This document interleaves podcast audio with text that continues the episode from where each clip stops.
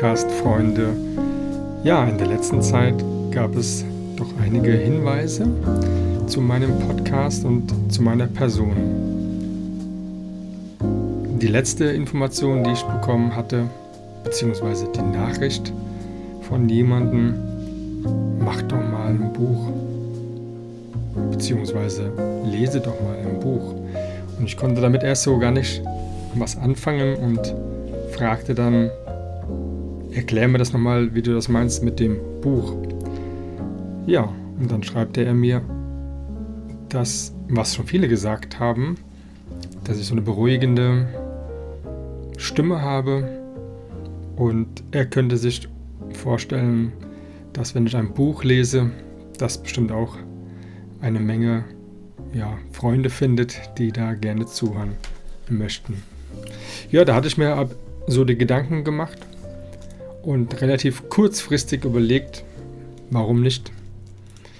In dieser Zeit gibt es doch bestimmt auch mal Sachen wie eine kleine Weihnachtsgeschichte, die man einfach mal aus einem Buch liest und euch vielleicht damit eine kurze Zeit einfach mal abdriften lassen in eine Geschichte, die in Brooklyn New York, wie schön. Da war ich selbst auch schon vor Ort gewesen und das hat mir sehr gefallen. Ich erinnere mich dann sehr stark an Williamsburg. Das war eigentlich so der beste Tag, den wir da so erlebt hatten. Gerade ja, die Menschen dort, die Geschäfte, die Bars, die Restaurants, das war einfach nur genau so, wie man es sich vorstellt. Ein sehr entspannter Tag, nicht so wie in Manhattan, ähm, das, ja, das laute, das hektische, das war ganz anders dort. Und es hat mir sehr gut gefallen. Und deswegen freue ich mich umso mehr, dass ich durch Zufall von jemandem von dieser Weihnachtsgeschichte erfahren habe und habe mir auch dann dieses Buch direkt bestellt. Es ist kein dickes Buch und das ist auch gut so. Und es sind unter anderem auch viele Bilder enthalten aus New York, aus Brooklyn mit ähm, dem Genre der Street-Fotografie, was mir natürlich auch noch besonders dabei gut gefällt. Somit ähm, ja, sind es nicht so viele Seiten, die zu lesen sind und diese Seiten sind dazu auch noch recht groß geschrieben und somit wird es dann ja, ein kleiner Einblick in eine ganz andere Welt als die unsere und eine schöne Geschichte, die ich so selbst noch nie gehört habe. Und dazu werde ich dann ja ein Stück weit ein Hörspiel draus machen. Nicht indem ich jetzt versuche, die Stimmen dann irgendwie anzupassen, sondern eher dann immer so kleine, ja, Geräusche, Musik, so wie man es sich in Brooklyn vorstellen würde. Vielleicht finde ich hier auch noch ein paar schöne Sirenen der New Yorker Polizei ähm, und der Feuerwehr, die man ja sehr oft dort hört. Dieses Buch ist von Paul Auster und diese Weihnachtsgeschichte ähm, dreht sich um Eugene Burns, der ja eine Geschichte erzählt von einem, der dort oft vorbeikommt, um dort seine beliebten holländischen Zigaretten oder Zigarren sind das ja, ähm, dort kauft. Gut, dann würde ich sagen, ein bisschen Musik und dann geht's schon los.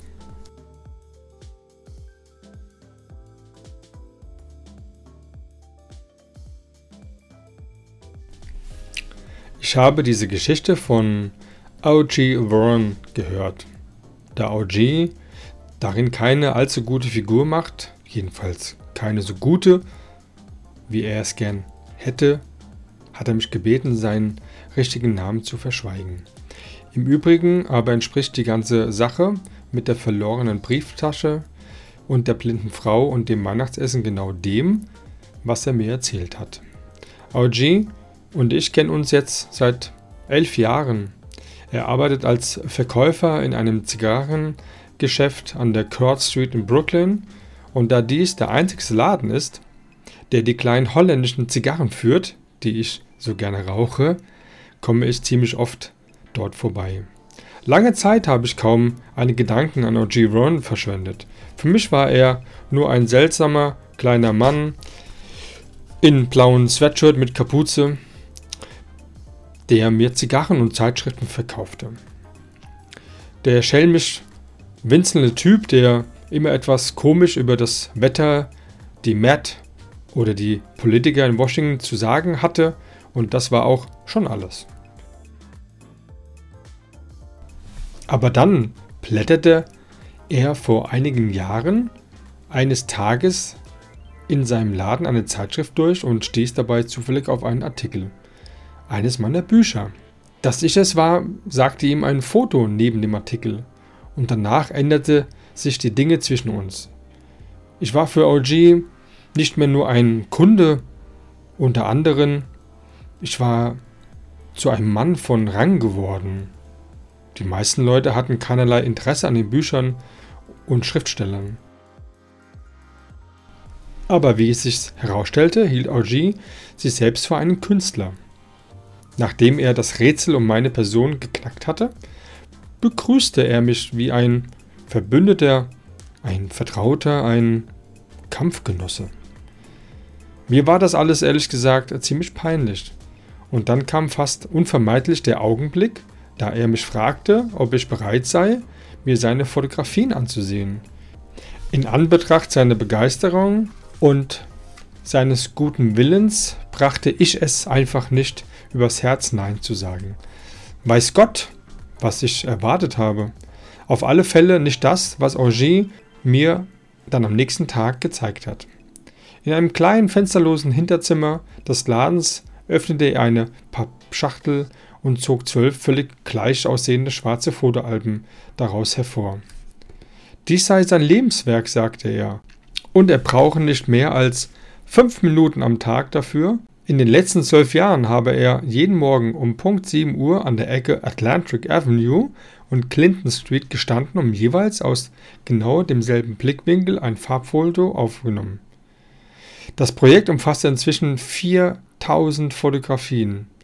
Jedes Album repräsentierte ein anderes Jahr und sämtliche Bilder waren der Reihe nach eingeklebt vom 1. Januar bis zum 31. Dezember und dort jedes einzelne sorgfältig mit Datum eingetragen.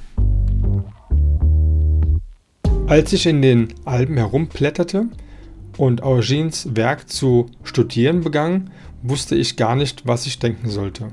Anfangs hatte ich in den Eindruck, dies sei das Seltsamste und das Verblüffendste, was ich je gesehen hatte. Die Bilder glichen sich aufs Haar. Das ganze Projekt war ein betäubender Angriff von Wiederholungen.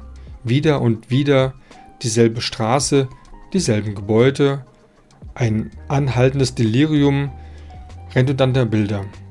Da mir nichts dazu einfiel, schlug ich erst einmal weiter die Seite um und nickte voll geheuchelter Anerkennung. Eugene schien ungerührt. Er sah mir mit breiten Lächeln zu, aber nachdem ich ein paar Minuten so herumgeblättert hatte, unterbrach er mich plötzlich und sagte, Sie sind zu schnell. Wenn Sie nicht langsamer machen, werden Sie nie dahinter kommen.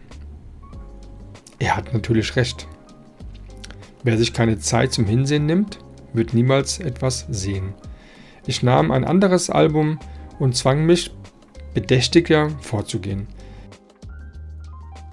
Ich achtete genauer auf Einzelheiten, bemerkte den Wechsel des Wetters, registrierte die in dem Fortschreitenden des Jahreszeiten sich ändernden Einfallswinkels des Lichts. Schließlich vermochte ich subtile Unterschiede im Verkehrsfluss zu erkennen, den Rhythmus der einzelnen Tage vorauszuahnen, das Gewühl an Werktagen, die relative Ruhe der Wochenenden, den Kontrast zwischen Samstagen und Sonntagen. Und dann begann sich allmählich die Geschichte der Leute im Hintergrund zu erkennen. Die Passanten auf dem Weg zur Arbeit jeden Morgen, dieselben Leute an derselben Stelle.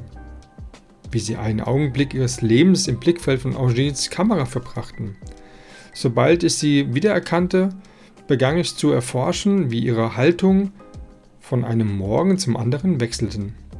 Ich versuchte aus diesen oberflächlichen Anzeichen und ihren Stimmungen zu schließen, als ob ich mir Geschichten für sie ausdenken könnte, als ob ich in ihren unsichtbaren und ihren Körpern eingeschlossenen Dramen eindringen könnte.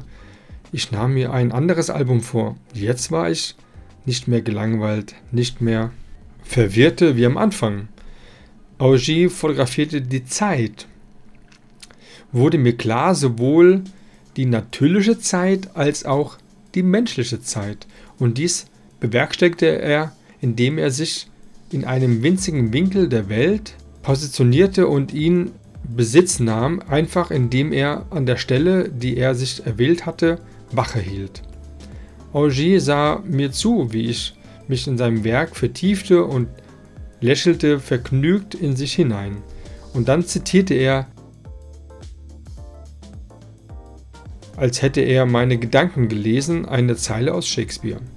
Morgen, morgen und dann wieder morgen, murmelte er leise. Kriecht so mit kleinem Schritt die Zeit von Tag zu Tag. Und da begriff ich, dass er genau wusste, was er da tat.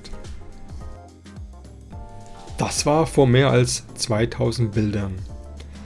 Seit jenem Tag haben Augie und ich oft über sein Werk diskutiert. Aber erst letzte Woche habe ich erfahren, wie er überhaupt an seine Kamera gekommen ist und mit dem Fotografieren angefangen hat. Darum ging es in der Geschichte, die er mir erzählte, und ich versuchte mir noch immer einen Reim darauf zu machen.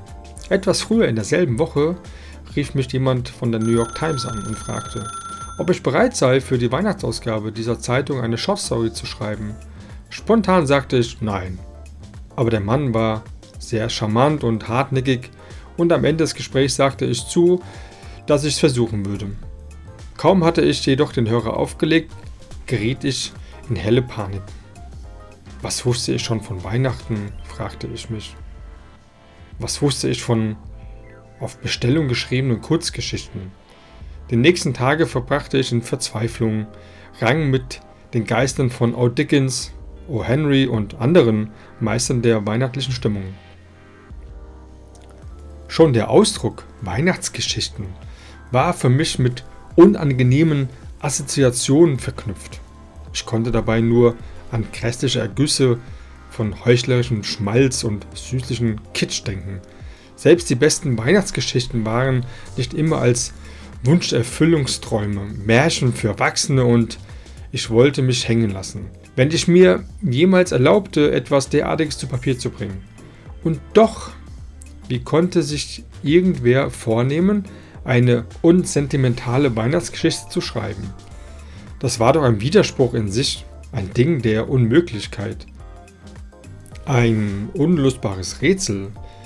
Ebenso gut konnte man sich auch ein Rennpferd ohne Beine vorstellen oder ein Spatz ohne Flügel. Ich kam nicht weiter. Am Donnerstag machte ich einen langen Spaziergang. Ich hoffte an der frischen Luft einen klaren Kopf zu bekommen. Kurz nach Mittag trat ich in das Zigarrengeschäft, um einen Vorrat wieder aufzufüllen, und Eugene stand wie immer hinter dem Ladentisch. Er erkundigte sich nach meinem Befinden. Ohne es eigentlich zu wollen, schüttete ich ihm plötzlich mein Herz aus. Eine Weihnachtsgeschichte? fragte er. Nachdem ich fertig war, ist das alles? Wenn Sie mir ein Essen spendieren, mein Freund, erzähle ich Ihnen die beste Weihnachtsgeschichte, die Sie je gehört haben. Und ich garantiere, dass jedes Wort darin die reine Wahrheit ist. Wir gingen einen Block runter zu Jack's, einem engen und lärmenden Imbiss, wo es gute Pastrami-Sandwiches gab und alte Mannschaftsfotos von den Dodgers an den Wänden. Wir fanden hinten einen freien Tisch, bestellten unser Essen und Angie begann seine Geschichte. Es war im Sommer 72, sagte er. Eines Morgens kam ein junger Bursche in den Laden und fing an zu stehlen. Er wird 19 oder 20 gewesen sein. Und ich habe wohl in meinem ganzen Leben noch keinen so erbärmlichen Ladendieb gesehen. Er stand vor dem Bücherregal an der hinteren Wand und stopfte sich Bücher in die Taschen seines Regenmantels. Da gerade mehrere Leute an der Kasse standen, konnte ich ihn zunächst gar nicht sehen. Aber sobald ich merkte, was er da hinten trieb, fing ich an zu schreien. Er nahm Reis aus wie ein Karnickel, und als ich endlich hinter dem Ladentisch hervor konnte, stürmte er bereits die Atlantic Avenue hinunter. Ich habe ihn etwa einen halben Block weit verfolgt und es dann aufgegeben. Ich hatte keine Lust mehr, ihm nachzurennen, und da er unterwegs etwas hatte fallen lassen, bückte ich mich danach. Es war seine Brieftasche. Geld war keins drin, dafür aber ein Führerschein und drei oder vier Schnappschüsse. Ich nehme an, ich hätte die Polizei holen und ihn verhaften lassen können. Sein Name und seine Adresse standen auf dem Führerschein. Aber irgendwie tat er mir leid. Er war doch bloß ein mickriger kleiner Anfänger. Und als ich mir die Bilder in seiner Brieftasche ansah, konnte ich einfach keine Wut auf ihn empfinden. Robert Godwin, so hieß er.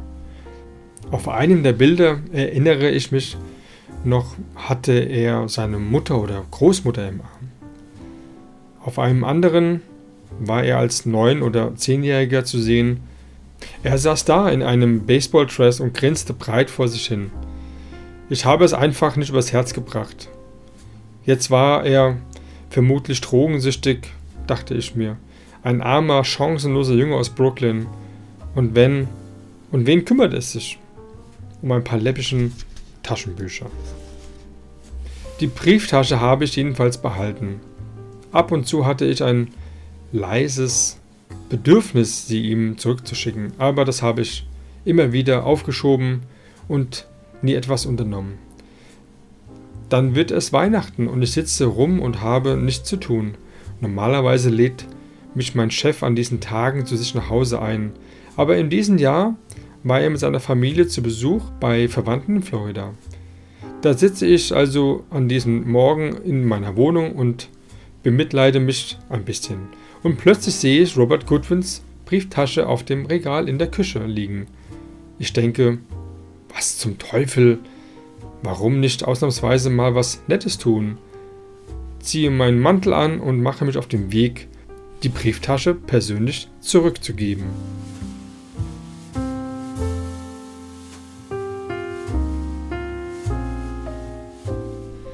Die Adresse ist ähm, Merman Hill in irgendeiner der Siedlungen da. Es fror an diesem Tag und ich weiß noch, dass ich mich auf der Suche nach dem richtigen Gebäude ein paar Mal verlaufen habe. In dieser Gegend sieht alles gleich aus. Man läuft durch dieselben Straßen und denkt, man wäre ganz woanders. Jedenfalls komme ich endlich an die Wohnung, die ich suche und drücke auf die Klingel. Tut sich nichts. Ich nehme an, es ist niemand zu Hause, versuche es aber zur Sicherheit noch einmal. Ich warte ein bisschen länger und gerade als ich es aufgeben will, höre ich wen zur Tür schlurfen. Eine alte Frauenstimme fragt, wer ist da? Und ich sage, ich möchte zu Robert Godwin. Bist du das, Robert? fragt die alte Frau. Und dann schließt sie ungefähr 15 Schlösser auf und öffnet die Tür. Sie muss mindestens 80 Jahre alt sein, vielleicht sogar schon 90. Und als erstes fällt mir an ihr auf, dass sie blind ist. Robert, sagt sie, ich wusste, du würdest Oma Edel zu Weihnachten nicht vergessen. Und dann breitete sie die Arme aus und ähm, ja, ob sie mich an sich drücken will. Sie verstehen, ich hatte nicht viel Zeit, um zu denken. Ich musste ganz schnell etwas sagen und ich, ehe ich wusste, wie es mir geschah, höre ich die Worte aus meinem Mund kommen. Ja, Oma Ethel, sage ich. Ich bin zurückgekommen, um dich an Weihnachten zu besuchen. Fragen Sie mich nicht, warum ich dies getan habe. Ich habe keine Ahnung. Vielleicht wollte ich Sie nicht enttäuschen oder so. Was weiß ich. Es ist mir einfach so rausgerutscht und plötzlich, als diese alte Frau mich von ihrer Tür in die Arme genommen hat, habe ich sie ebenfalls gedrückt. Dass ich ihr Enkel sei, habe ich nicht direkt gesagt, jedenfalls nicht mit diesen Worten, aber sie hat es so aufgefasst. Ich wollte sie bestimmt nicht reinlegen. Das war wie ein Spiel für das wir uns beide entschieden hatten. Ohne über die ersten Regeln äh, zu diskutieren. Ich meine, diese Frau hat gewusst, dass ich nicht ihr Enkel Robert war. Sie war alt und klappig, aber sie war nicht so weit weggetreten, dass sie den Unterschied zwischen einem Fremden und ihrem eigenen Fleisch und Blut nicht gemerkt hätte. Aber es hat sie glücklich gemacht.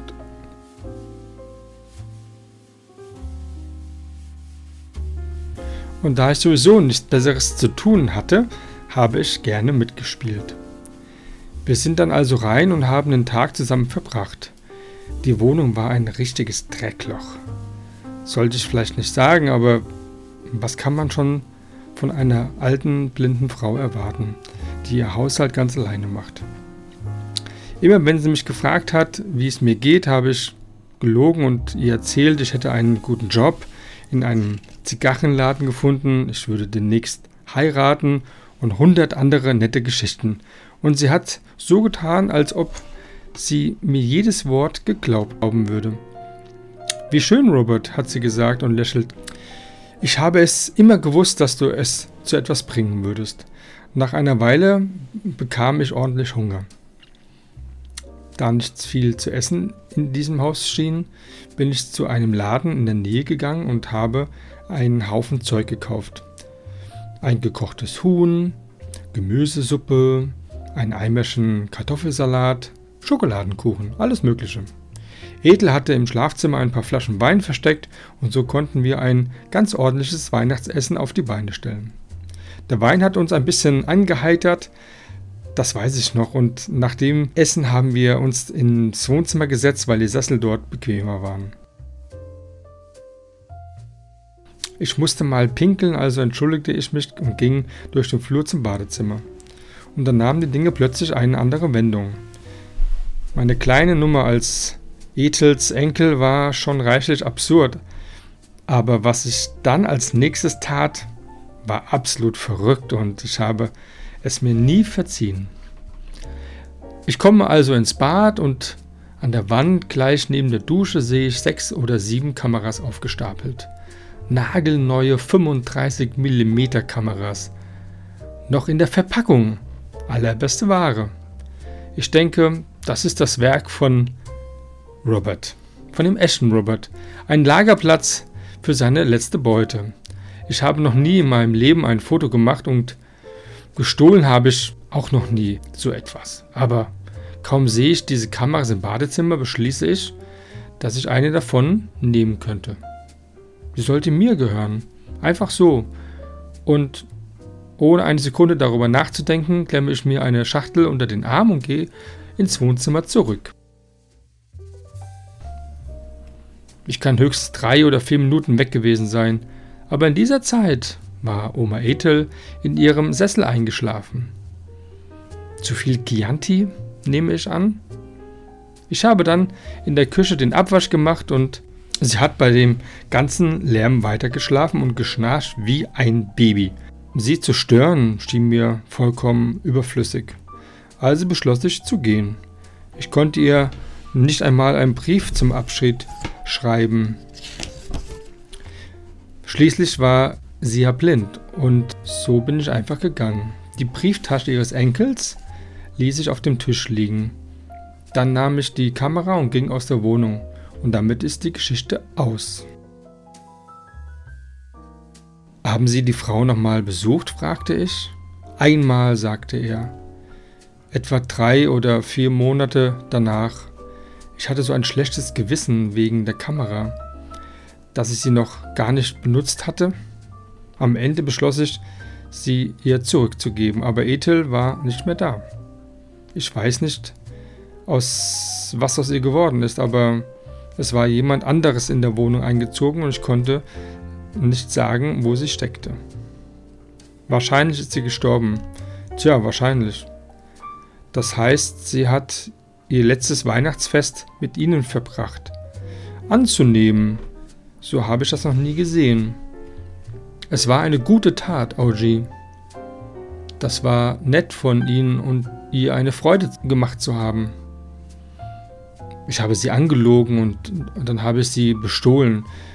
Ich verstehe nicht, wie sie das als eine gute Tat benennen können.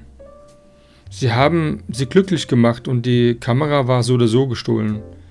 Sie haben sie jedenfalls nicht jemanden weggenommen, dem sie wirklich gehört hat. Alles für die Kunst, Paul, wie? So würde ich das nicht ausdrücken, aber so mindestens haben sie die Kamera für einen guten Zweck verwendet. Und sie haben jetzt ihre Weihnachtsgeschichte, stimmt's? Ja, sagte ich. Ich glaube schon. Ich unterbrach mich ganz kurz und sah, dass Eugene Lippen sich zu einem boshaften Lächeln verzogen. Ich konnte nicht sicher sein, aber sein Blick war in diesem Moment so rätselhaft, leuchtete so hell von irgendeinem innerlichen Vergnügen, dass mir plötzlich der Gedanke kam, er könnte die ganze Geschichte erfunden haben. Ich wollte ihn schon fragen, ob er mich auf den Arm genommen habe, erkannte dann aber, dass er mir das nie verraten würde. Er hatte mich dazu gebracht, ihm zu glauben und das war das Einzige, was zählte. Solange auch nur ein Mensch daran glaubt, gibt es keine Geschichten, die nicht wahr sein kann. Sie sind ein Ass, Augie, sagte ich. Danke, dass Sie mir geholfen haben. Gerne geschehen, antwortete er und sah mich noch immer mit diesen irren Leuchten leuchtenden in den Augen an. Der Freunde sind das denn, wenn man seine Geheimnisse nicht mit anderen teilen kann. Dann stehe ich jetzt in ihrer Schuld. Aber nein, schreiben Sie es einfach so auf, wie ich es Ihnen erzählt habe, und dann sind wir quitt. Bis auf das Essen. Stimmt. Bis auf das Essen. Ich erwiderte Auschins Lächeln, rief dann nach dem Kellner und bat um die Rechnung. Tja, liebe Leute, das war die Geschichte von Paul Auster geschrieben, O.G. Burns Weihnachtsgeschichte, vorgelesen aus dem Buch. Tja, wie schon gesagt, ja, bin jetzt hier kein Vorleser, habe mich versucht entsprechend zu bemühen. Ähm, ja, verzeiht mir vielleicht einige nicht korrekten Aussprachen oder vielleicht ähm, ja, Flüssigkeiten in dem Satz denke mal, das gehört einfach dazu, weil ich bin ja kein gelernter Vorleser, bin ja auch kein gelernter Moderator. Ich wollte einfach nur euch an dem heutigen Nikolaus eine kleine Weihnachtsgeschichte erzählen, aus dem Grund, weil ich so oft gefragt worden bin, beziehungsweise mir gesagt worden bin, dass meine Stimme ja so beruhigend und ähm, angenehm ist. Ja, das ist schön zu hören. Ich hoffe, es war nicht ganz so schlimm. Könnt ihr gerne einen Kommentar hinterlassen. Schön, wenn es nette Kommentare sind, aber konstruktiv, klar. Aber bitte nicht vergessen, ich bin kein Profi im ähm, Vorlesen oder das nicht gelernt. Okay, also dann wünsche ich euch einen ganz tollen Nikolaustag. Nächste Folge ähm, im Podcast ähm, ganz wie so immer, wird dann am kommenden Sonntag wieder zur Verfügung stehen. Hannes wird uns aus Südtirol zugeschaltet sein und erzählt uns seine Story zu seiner Fotografie. Vielen Dank fürs Zuhören. Sprecht drüber, gibt es weiter. Bis auf bald, sprich am Sonntag. Macht's gut, ihr Lieben.